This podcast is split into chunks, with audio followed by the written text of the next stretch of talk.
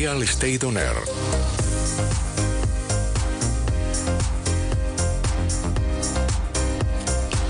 Hola, buenos días. Son las 12 del mediodía, las 12 y 6 minutos. Soy José Antonio Durán y están escuchando un nuevo programa de Real Estate On Air, tu inmobiliaria en la radio.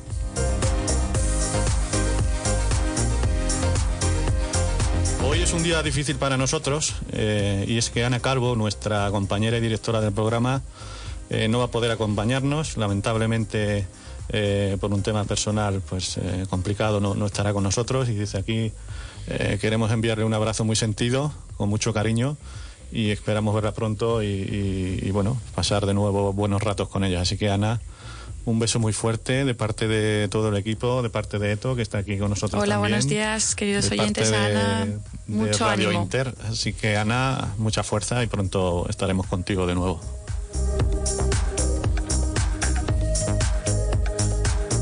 Y empezamos así. Bueno, hemos empezado un poco tristes hoy porque nos falta Ana, pero tenemos que continuar. Así que empezamos eh, con Eto, que está con nosotros todos, todos los viernes. Como ya sabéis, estamos todos los viernes de, una, de 12 a 1 desde, el viernes pasado. Eh, y como es habitual, no queremos dejar de, hacer el programa hoy sin Ana, nuevamente repito, pero vamos a hacerlo de una manera habitual. Así que Ana, eh, un abrazo fuerte y Eto. eh, comenzamos con, con el inmueble singular de la semana. Comencemos.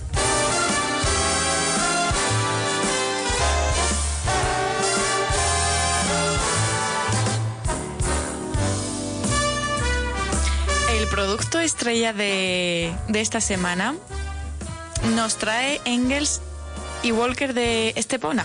Bueno, ¿sabíais que eh, existe una nueva milla de oro en Estepona, entre Estepona y Marbella? En lo que es plena Costa del Sol, donde hay una mansión única a la venta de mano de Engels y Walker Estepona. Bueno, eh, os voy a contar un poco de, este inmue- inmueble tan increíble que está ubicado en una parcela de 6.000 metros cuadrados, con un jardín tropical elegante y una zona de chill out y de ocio. Cuenta con nueve dormitorios y nueve baños.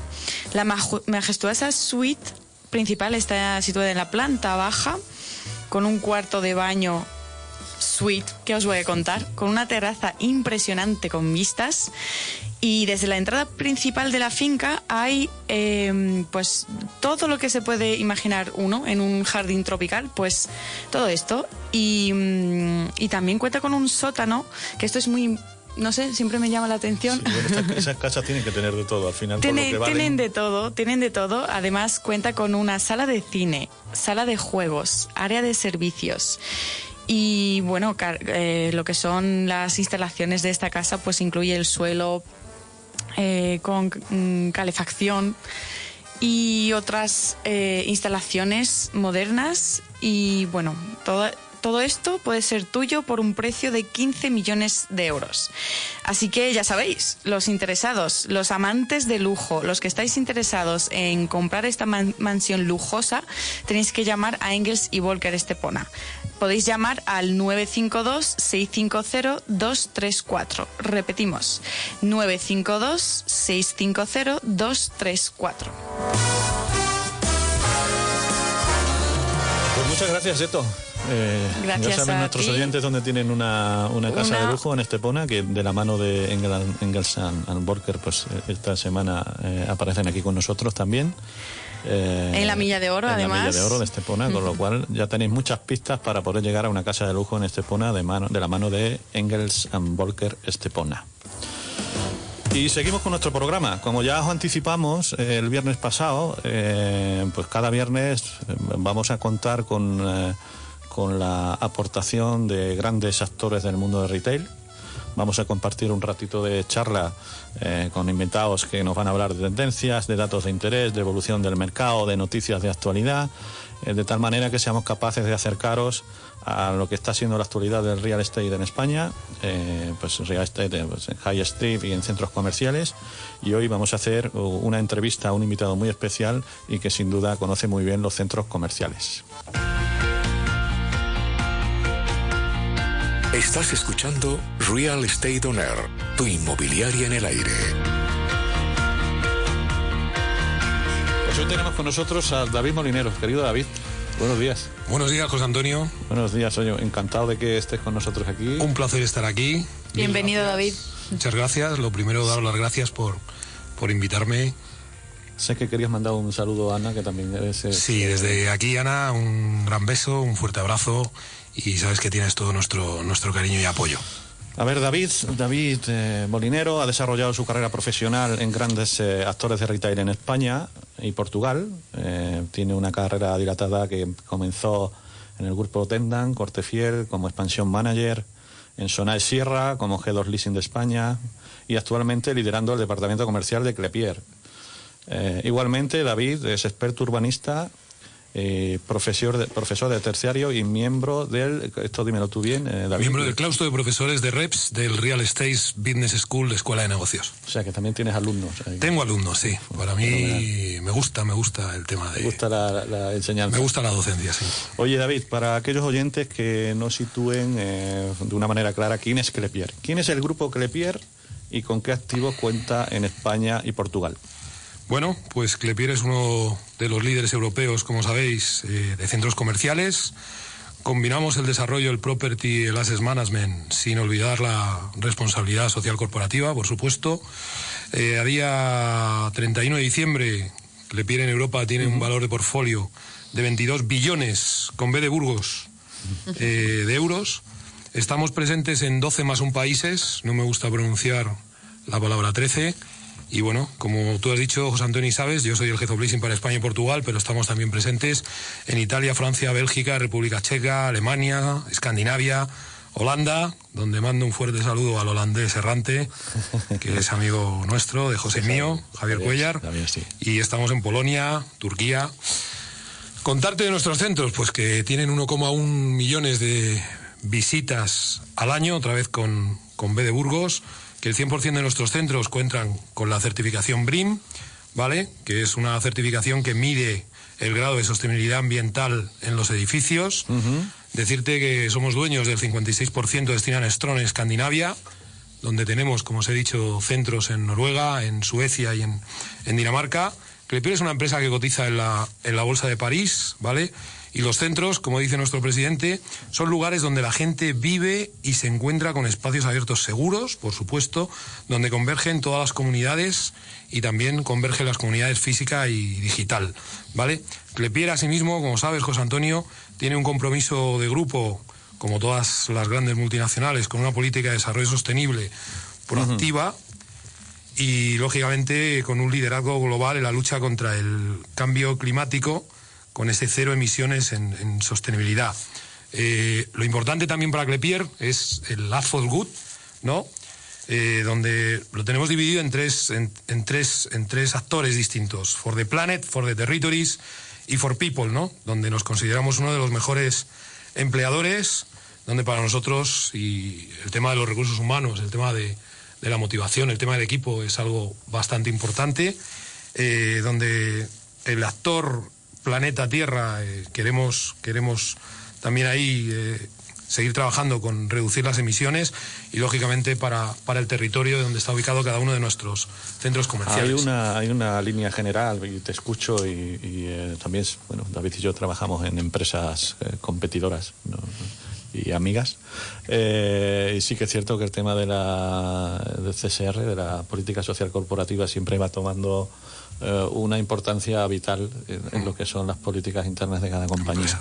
Eh, David, yo tengo una pregunta. Eh, a ver, ¿qué me dirías de lo que es la señal de identidad? O sea, ¿qué es señal de identidad lo que tienen centros comerciales de Clepier? Pues mira, nuestra señal de identidad es el SOP Meet Connect. O sea, dentro del SOP es mostrar la mejor oferta de nuestros retailers y contar con los mejores retailers en nuestros centros comerciales. Dentro del MIT, lógicamente que nuestros centros sean lugares de vida, de encuentro, de descubrir experiencias y lo que es Conet, pues lógicamente estar conectados a cada ciudad. Para nosotros que la gente pueda venir a la Gavia en metro, que la gente pueda venir a Plenilunio en autobús, estar perfectamente conectados e integrados con la ciudad, contar con los mejores accesos, que, que, que la gente pueda venir a Príncipe Pío en metro, en autobús, en cercanías. Eso para nosotros es también muy importante.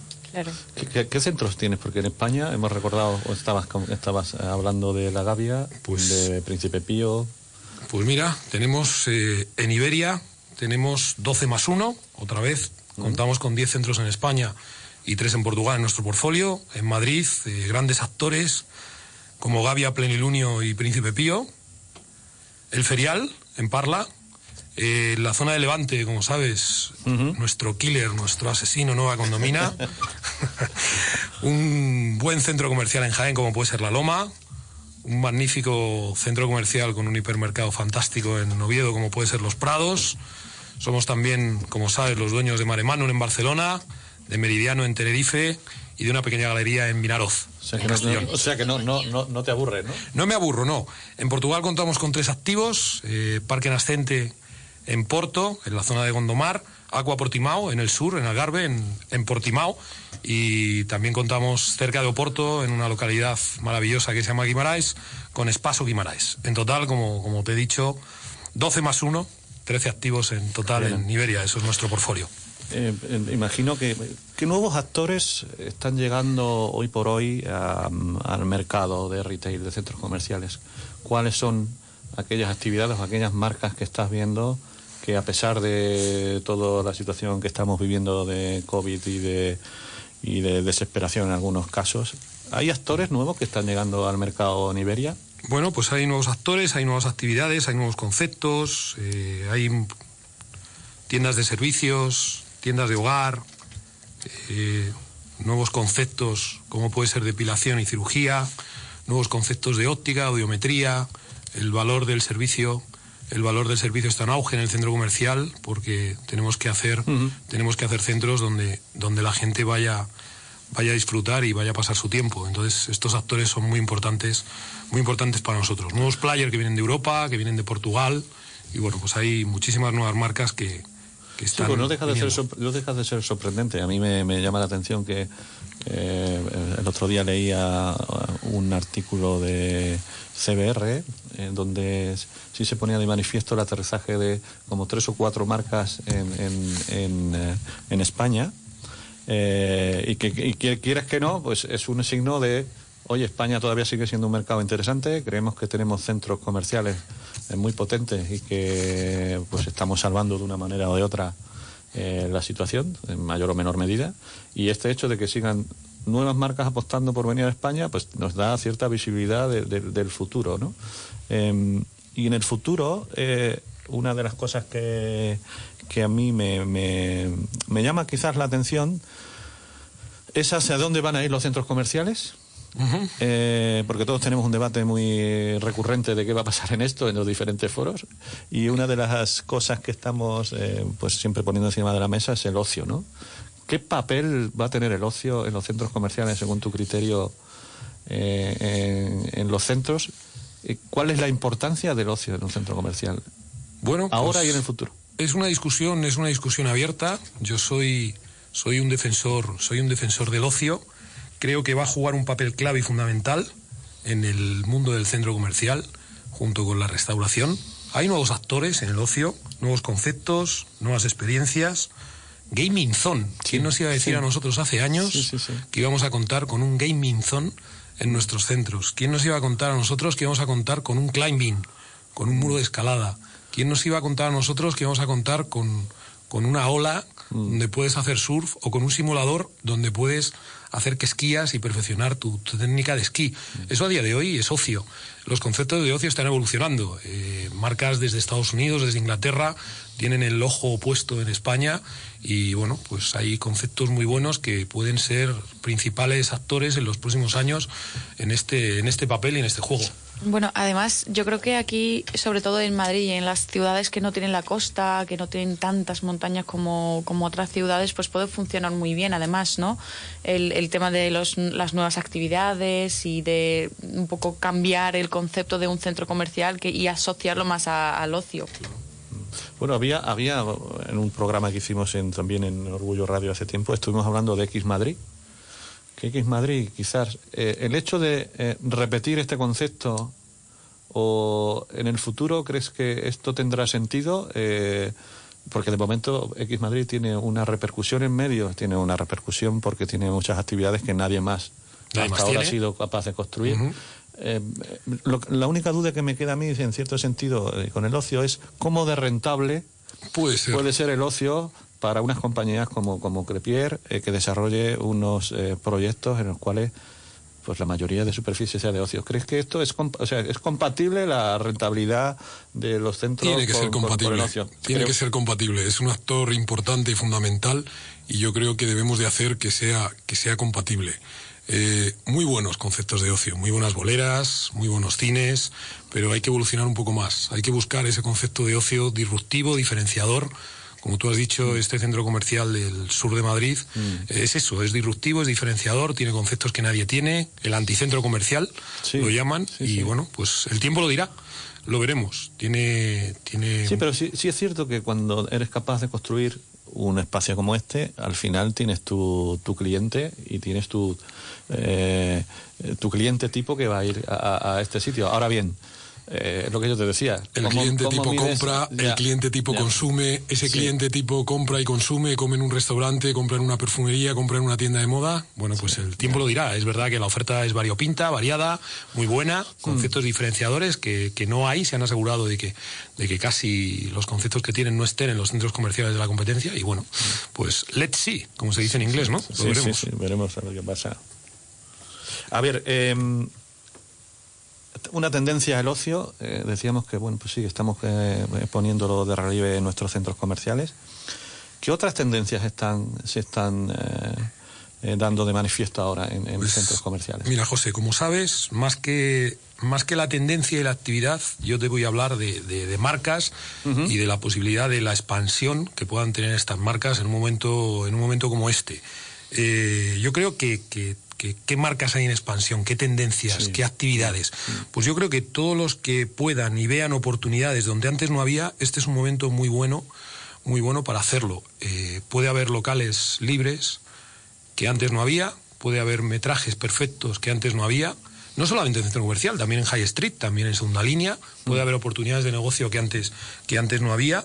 Y comentarte que nosotros el año pasado, en el año 2020, hemos firmado 130 contratos, 23.000 metros cuadrados, hemos alquilado y marcas que han salido, marcas que están en expansión, pues sabes que el concepto, por ejemplo, de Mr. Wonderful, de Ideal, Casa Carmen como restaurante, grandes grupos de restauración siempre están en siempre están en desarrollo y siempre están buscando nuevas oportunidades, como Taco Bell, pero volviendo a la moda, como Mango, como Grupo Inditex, conceptos de restauración distintos, innovadores, eh, que están en calle, que apuestan por el centro comercial, como Johnny Rockets en Plenilunio, conceptos de hogar, como te he dicho al principio, como Tramas Más, eh, ópticas, como General Óptica, conceptos de perfumería, como Primor, como Sephora, conceptos de multimarca, como, mm. como de monomarca, perdón, como puede ser Sketchers, también juegan un papel clave y fundamental, están en expansión y ven esta oportunidad y este nicho de mercado. Sí, porque además se están produciendo no solo en centro comercial, quizás más en la calle, eh, que sí que estamos viendo que hay oportunidades de acceder a locales mm, prime.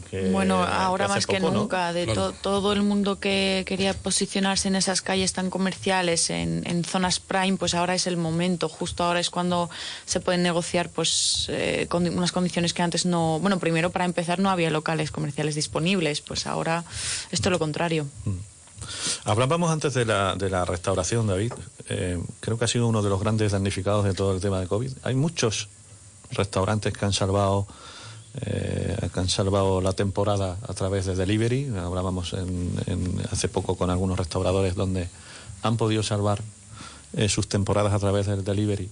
Eh, si la cosa, no sé, depende de, cada comunidad y cómo nos manejamos, porque sí es cierto que en Cataluña pues eh, la cosa está más difícil por, por, los cierres que se están obligando a hacer. Castilla-León también. Castilla-León, eh, pero aquí hay una manera de reinventarse en, en, los restaurantes, porque al final, una vez que acabe la pandemia, seremos capaces de, de ser lo suficientemente eh, activos para volver a los restaurantes y hacerles emerger de nuevo? Yo, yo creo que sí, pero, pero siempre tienes el, miedo, ¿no? Sobre todo los que se van a quedar atrás en restauración. Yo creo que, muchos oyentes, eh, amigos de grandes cadenas de restauración, nos están escuchando, a los que les mando un fuerte abrazo de todos estos grandes grupos con muchas marcas.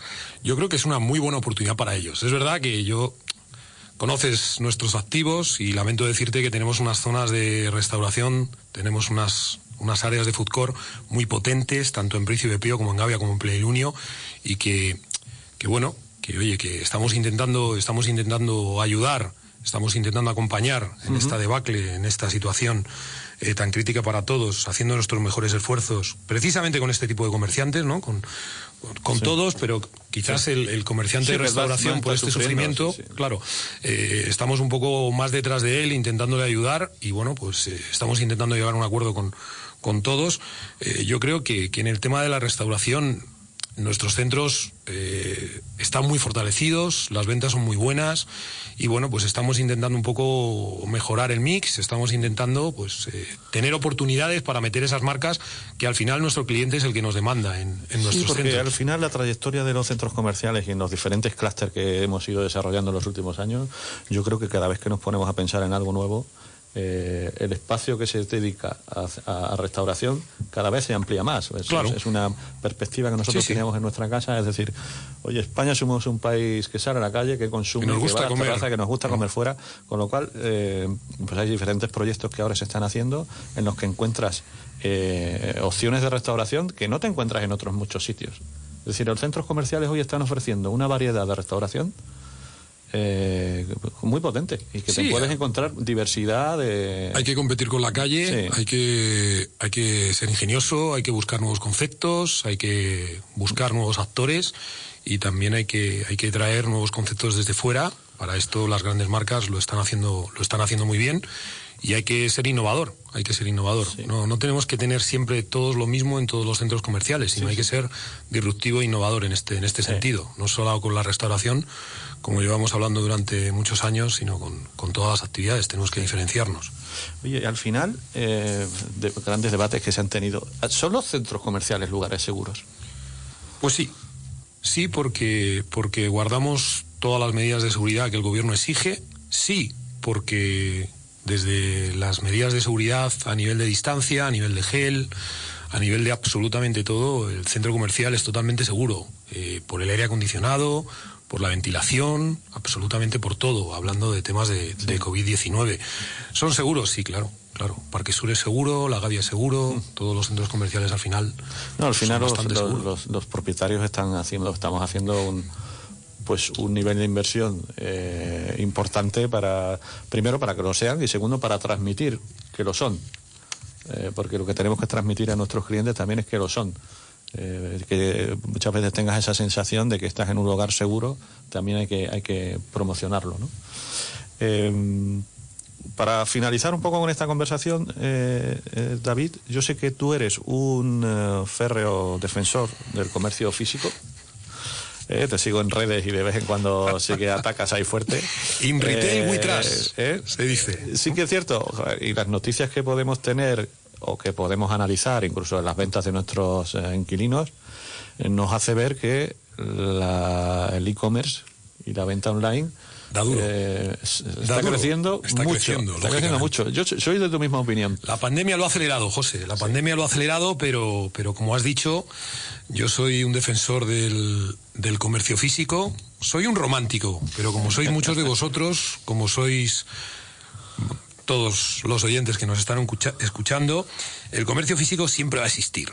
Ese romanticismo de probarte la ropa, tú que eres mujer. Yo, yo lo confirmo, eso es así. Ese romanticismo de probarte la zapatilla, ese romanticismo de que, bueno, pues eh, podrás comprar siempre por internet. Eh, hay un dato muy bueno que me mandaba el otro día un amigo, que, que, él es el defensor de online y yo soy el defensor del físico. Entonces me mandaba que el 76% de los españoles la semana pasada hemos comprado algo en internet. Mi mujer ha roto la media, seguro, seguro. Pero ese 76% también es la compra que hacemos del hipermercado, la compra que hacemos del supermercado. Es decir, que esas cifras que nos dan de que el e-commerce sube también está metido cada vez que queremos una hamburguesa y nos metemos en internet para ir a esa mm. hamburguesería que nos lo traiga a casa o a esa pizzería o ese servicio de ese servicio de delivery también cuenta. Eh, es verdad que todas las marcas están subiendo en online.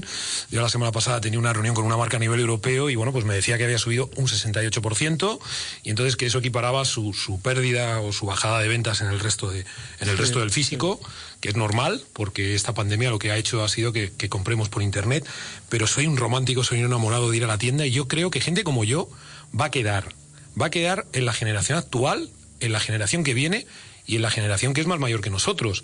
Porque no voy a hablar de nichos de edad, porque posiblemente yo sea el más pequeño de los tres que estamos aquí, pero, pero, pero es verdad que, que, que nos gusta, nos gusta ir al centro comercial, nos gusta ir al High Street, nos gusta el sol. Apostamos por tiendas físicas entonces, ¿verdad? apostar. Desde Real Estate Online. Siempre van a existir. Ahora hay que adaptarse, la tienda se tiene que adaptar, el centro comercial se tiene que adaptar y el High Street se tendrá que adaptar. Vendrán nuevos players, nuevos conceptos, nuevos jugadores y bueno, pues yo creo que, que siempre va a existir.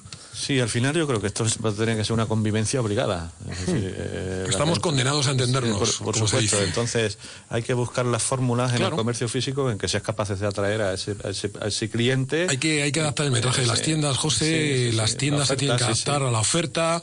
Nosotros nos tenemos que adaptar a la oferta. ¿Quién te ha dicho a ti que en un centro comercial hace años ibas a tener taquillas Sí, de sí, para Amazon entrega, sí, sí. para ir a recoger? Bueno, pues eso está a la orden del día. Al final la gente eh, no está en su casa, va a ir al centro comercial, lo puede recoger allí, sigue comprando. Bueno, pues eso, ¿quién nos lo iba a decir a nosotros hace años toda esta, toda esta evolución? Pero hay que adaptarse. Hay que adaptarse y nos estamos trabajando. No, esto es una premisa fundamental. Al final, los grandes players, los grandes retailers están haciendo inversiones muy potentes en, en todos sus sistemas online. Cada vez hay más eh, procesos en los que puedes comprar, incluso en las tiendas a través de sus dispositivos móviles. Eh, ya nos peleamos luego con, con cómo se generan ahí estas ventas. Pero sí es cierto que al final yo creo que estamos condenados a entender ¿no? Sí. y, a, y a convivir entre el mercado online y el físico. Que no quiere decir que uno acabe con el otro, es mi, es mi forma de verlo. sino No, que no, esto es no una acabará- no convivencia eh, más o menos bien avenida, pero que al final tendrá que, tendrá que seguir. Quedaremos los románticos. Los románticos quedaremos. Oye, pues David, eh, es un placer que, estés- que estés aquí hoy con, Muchas con gracias. nosotros. Igualmente. Eh, quédate, porque tenemos todavía más secciones en el programa que, sé, que seguro que querrás un poco participar, si te apetece. Me quedo, muchas gracias. Y eh, entonces pasamos a nuestra siguiente, nuestro siguiente espacio, que son curiosidades.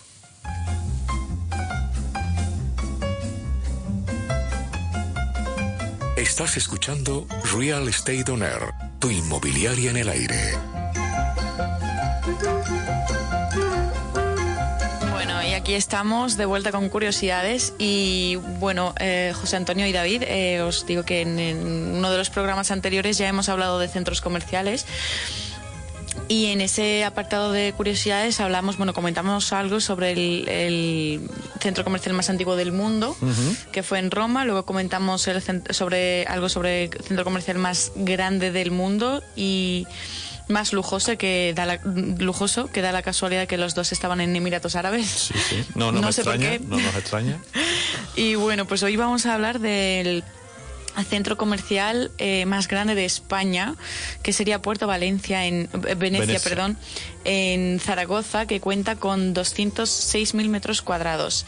Eh, cuenta con más de 150 comercios y 45 restaurantes. Y, y, bueno, el nombre de de este centro comercial que llama la, la atención eh, viene de un canal eh, imperial que hubo en Aragón que transcurría por ese distrito y, mm, y fue bueno hubo una góndola llamada el cisne de canal que tuvo tal éxito que todo el mundo denominaba esa zona como, como la pequeña Venecia Bueno, ahora Eh, te- un- ahora te una puedes- auténtica Ahora te experiencia puedes, puedes seguir paseando por, por, por el lago, sí. Sí, eh, sigue existiendo, ¿verdad? Sí, sí. Y pues eso es el, el puerto, eh, el El centro el comercial, centro más grande de España, de- que es de Puerto España. Venecia. Bueno, en España contamos, pues hay un dato curioso que en España contamos eh, ma- con más de 500 centros comerciales. Eh, pues Un dato también que, Sí. que, bueno, pues bastante interesante.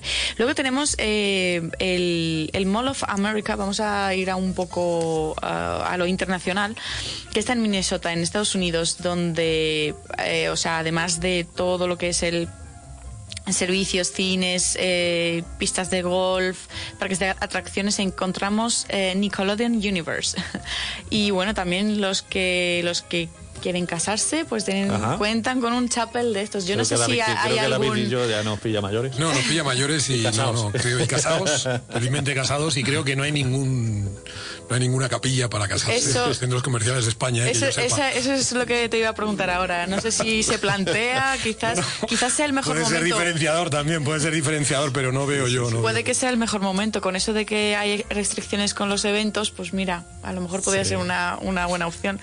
Y luego quería hablaros, comentaros algo sobre el centro comercial abandonado aquí en España, en Canarias, en las Palmas de Canaria, que se llamaba, eh, bueno, se llama eh, Faro 2 que es un ahora mismo está totalmente desierto, totalmente eh, vacío y mm, en los 80 fue uno de los atractivos más eh, grandes de, de esta isla. No, yo no lo conocía. ¿tú Yo tampoco, no, no, no, no. Bueno, la verdad es que hasta hace poco yo tampoco. Lo que pasa es que vi los vídeos eh, que se subieron hasta, hasta el 2008 Sí, sí, sí. y la verdad es que aquello parecía Las Vegas y ahora está puesto completamente abandonado.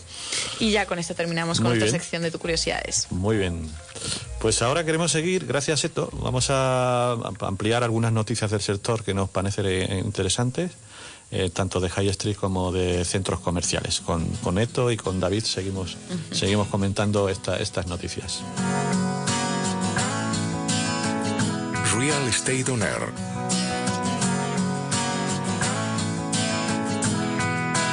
Pues eh, Eto, este tema que traes hoy de herencias a mí me ha llamado mucho la atención y incluso lo hemos comentado tomando un café antes de subir a la emisora. Yo creo que es un tema bastante actual que, que- que ha surgido así, pues eh, por, por todo el tema que estamos viviendo, ¿no? O sea, de, eh, según los datos oficiales, de- eh, bueno, en, en esta época, con- con- consecuencias de, de la primera oleada, son 60.000 fallecidos en España, según el Ministerio, que luego, pues, el- el- bueno, las cifras pues pueden ser mayores seguramente, y eh, estamos... eh, teniendo un aumento en lo que son las herencias, ¿no? En el mes de noviembre, que son los últimos datos que tenemos disponibles, aumentó un 20% el Sí. tema de las herencias comparado con el año anterior.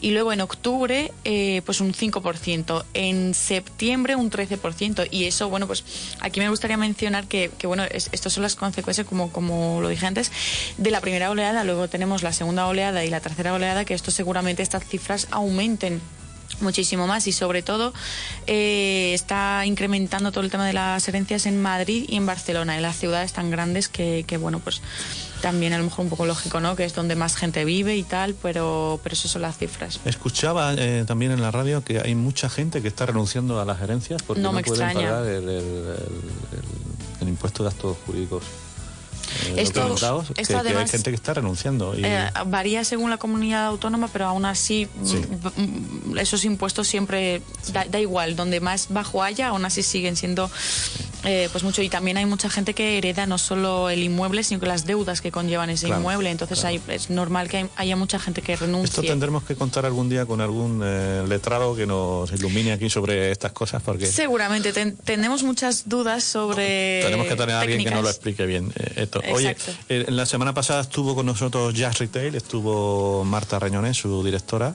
que sabéis, eh, y si no recordamos a nuestros oyentes, que es uno de los medios más... eh, más en boga ahora mismo en, en- en el- en retail, donde nos dan unas noticias magníficas y con un punto de vista bastante diferente. La verdad es que Eh, yo estoy inscrita al newsletter y, sí. y bueno, eh, tú lo sabes, yo lo primero que hago al llegar a la oficina Sí, es, es meterme en el newsletter de, ¿Cuáles, de Just Retail. ¿Cuáles son las cuatro o cinco noticias que nos ha destacado Jazz Retail en esta semana? Pues mira, eh, entre muchos, entre todas estas noticias que nos llegan de- desde Just Retail, yo destacaría, pues me llamó mucho la atención el tema de que China vuelve a aparecer en el, en el mapa.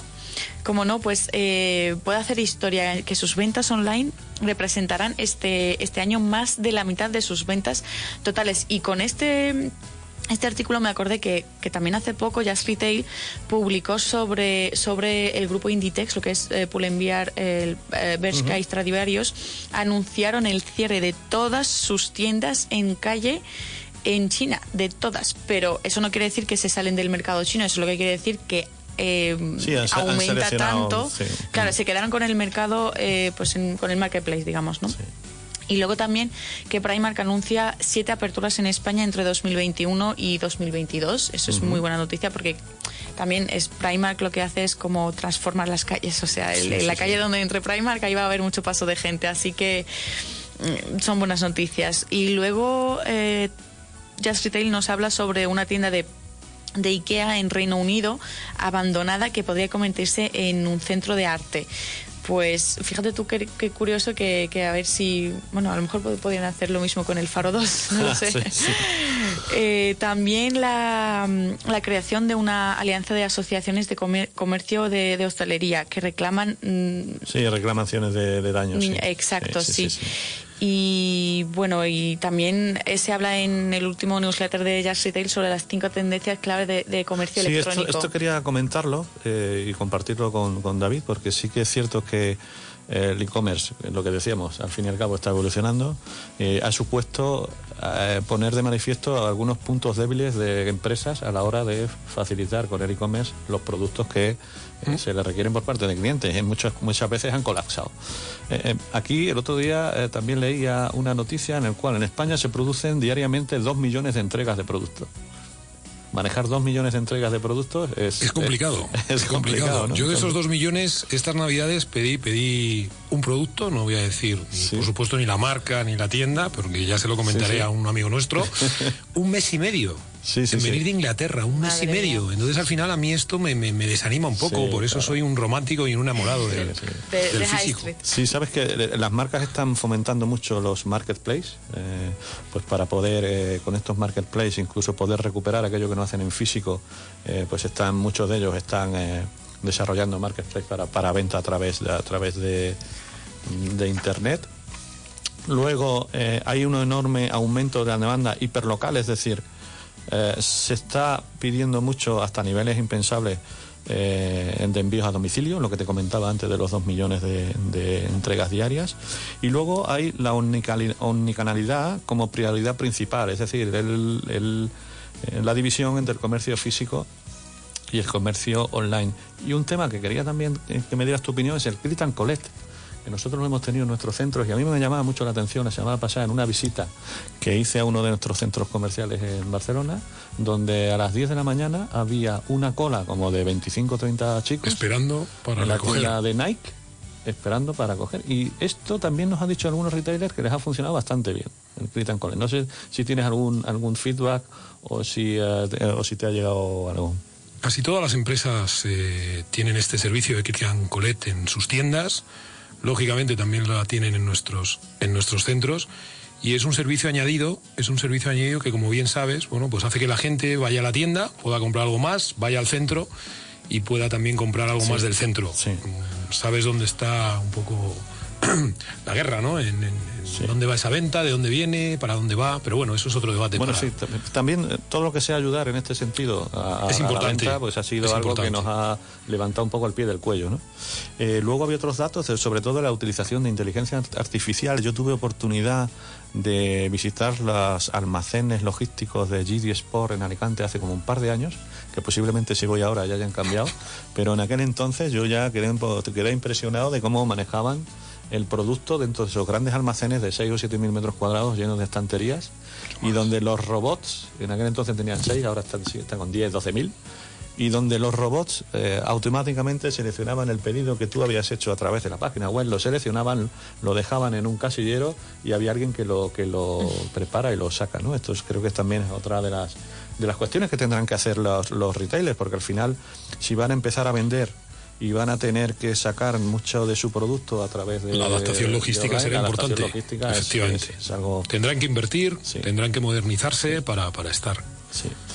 Eh, luego otra de las cosas que a mí me, me han llamado la atención esta semana ha sido cómo eh, el COVID ha afectado a la moda en diferentes países. Eh, de tal modo que la moda ha sido uno de los sectores más afectados por el cierre de tiendas y paralización económica en todas las grandes potencias. Pero mientras en China, y es una cosa que también comentaba esto antes, las ventas cayeron un 6,6, en España se desplomaron un 31,8. Eh, todo retail cerró de golpe. O sea, nosotros estábamos sentados en nuestras casas con un chándal, como mucho.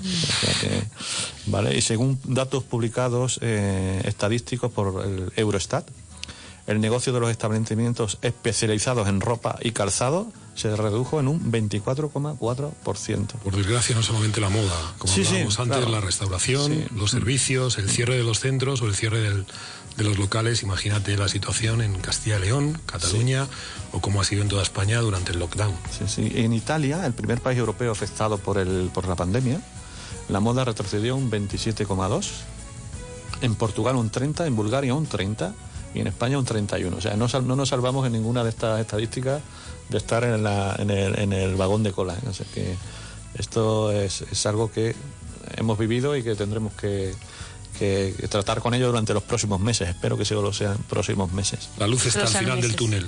Sí, y luego como última curiosidad, antes de llegar a nuestra parte de oferta y demanda final del programa, os quería hacer una pregunta a Eto y a, y a David. Eh, ¿Qué creéis que hay más en Madrid? ¿Niños censados o perros y gatos censados? Bueno, ¿Creéis que hay más mascotas, niños que ¿no? perros y En gatos? general. David, ¿tú qué crees? Yo creo que hay más perros y gatos censados. Yo también lo creo. Sí, Pues sí. correcto, habéis acertado. Eh, según los datos del Instituto Nacional de Estadística, en Madrid hay 318.225 niños censados contra 382.092 mascotas entre perros y gatos. Eh, entonces, en España, España es el quinto mercado de animales de compañía más grande de Europa. José, hasta yo tengo un perro. Eh, Sí que lo sé, Hasta lo yo tengo un perro. El sector de las mascotas mueve, mueve 1.200 millones de euros solo en medicinas y alimentos. Eh, y lo que quiero, eh, a donde quiero llegar con esto es que eh, si lo aterrizas en nuestro sector, en retail, uno de los grandes beneficiados en este caso ha sido Kiwoko y Tienda Animal. Tras su, ¿Sabes que se fusionaron? Su fusión, el nuevo, este nuevo líder eh, pues tiene más de 200 establecimientos y la mayor tienda online del, del país. Y tiene unas ventas cercanas a 250 millones de euros. Pero tiene grandes competidores, como es el, puede ser el caso del hipermercado, donde Sí. los hipermercados Sí. Mm. yo me quedo asombrado de la parte de animales que tienen dividido en perros, gatos, canarios, reptiles. O sea, que no todo el mundo está en, en- en- no todo el negocio está en las tiendas de animales, ¿eh? O sea, el hipermercado es un durísimo competidor. Porque hubo un tiempo, yo no sé si ahora lo seguirá siendo, en el que el, el pienso para perros más vendido eh, en España lo vendía Mercadona. Mercadona era uno de los líderes. dejando- me estás dejando Sí, loco. sí, sí, te lo digo. La diferencia entre un pienso y otro, No no, lo sé. tienes No- perro y no, no lo tengo sabes. idea. Yo sí. No tengo Yo idea. sí, ya te, luego te lo digo. ¿Cuál es la diferencia entre, Entre un el pienso y otro? perro de Mercadona y el perro de- Y otro más carito, la diferencia ¿Pero cuánto te es- gastas en el cuidado del perro? Eh, Aquí ponía en un informe que tengo 130 euros al mes. Eh, si me gasto 130 euros al mes, regal- te regalo el perro. no, yo creo que menos. Bueno, también tengo un cachorro, ¿no? Y, y bueno, pero no, no. Bueno, eh, eh, refiriéndose a ese sector, también eh, hace poco salió en las. Bueno, que está en auge también el no solo el tema de, de alimentación y de cuidado de perros, sino que de crematorio de, de mascotas Sí, sí, sí, también. bueno, o sea, ya- todo, todo lo que se refiere al, al- se refiere al sector mascotas. Yo creo que al final ya este sector se convertirá en uno más, es, ¿no? un, fu- Más, es un futuro. Vale, oye, pues eh, solamente para acabar esta sección os diré que hay, y, y si tenéis Instagram a mano, que os metáis en la cuenta de HIFPOM, que es J-I-F-F-P-O-M, lo repito, HIFPOM, J-I-F-F-P-O-O-M, veréis que es un perrito que tiene 10,4 millones de seguidores. O sea que con esto lo que también os digo es que las Es- mascotas siguen teniendo... influencer, ¿no? Es un influencer en, en las mascotas.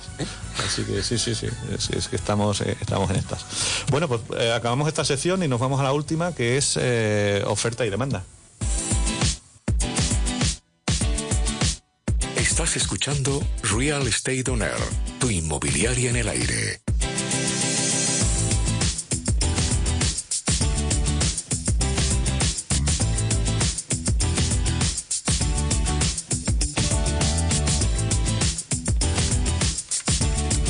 Aquí ya estamos con nuestra sección de oferta y demanda. Os presento los locales que tenemos disponibles eh, ahora mismo.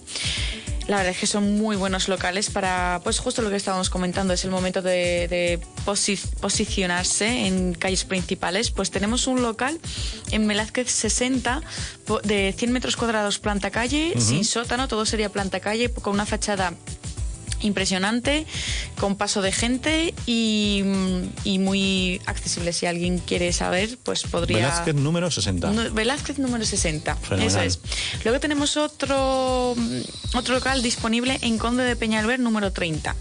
Es un local, la verdad es que en esa zona está muy bien tener mm, un local así de grande. Son 400 metros cuadrados divididos en dos plantas, que tendríamos 250 metros cuadrados en lo que es la planta calle y un sótano de 140 metros cuadrados que bastante bien viene bien para comercios pues a la hora de delivery y tal pues un almacén grande siempre viene bien y cuenta con una fachada de más de 7 metros en línea y aporta una visibilidad impresionante eh, a este local y está rodeado de, bueno, que, que os voy a contar de calle de Conde Peñolver, ¿no? Sí, está rodeado de, de marcas Prime, de, de restauración, de, Tienes otro en Goya. Eh, sí, tenemos otro en Goya, que es en el número 37, 144 metros cuadrados, eh, de los cuales 120 metros cuadrados está en planta calle por 15.000 euros. Luego tenemos otro local eh, también en Claudio Coello, número 58, de 25 metros cuadrados planta calle, 25 sótano. Así que todos los interesados se pueden poner en contacto con, con nosotros eh, llamando al 915339021 o contactar directamente con, con nosotros con Rose Capital eh, 911 92 70 80. Muy bien, luego hay una serie de demandas de locales, en los cuales tenemos demandas de eh, una óptica eh, que está buscando zona en una zona prime de 120 metros cuadrados eh, y dispuesto a valorar eh, el, importe de las rentas según ubicación.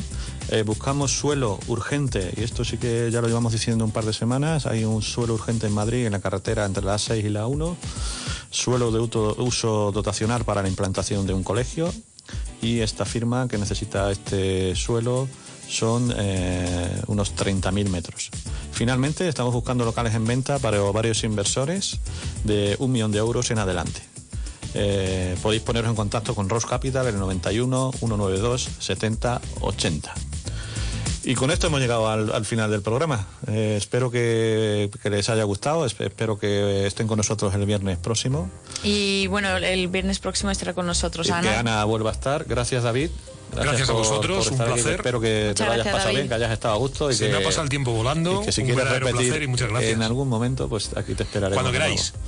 Pues muchas gracias a todos. Eh, me despido de vosotros hasta el viernes que viene.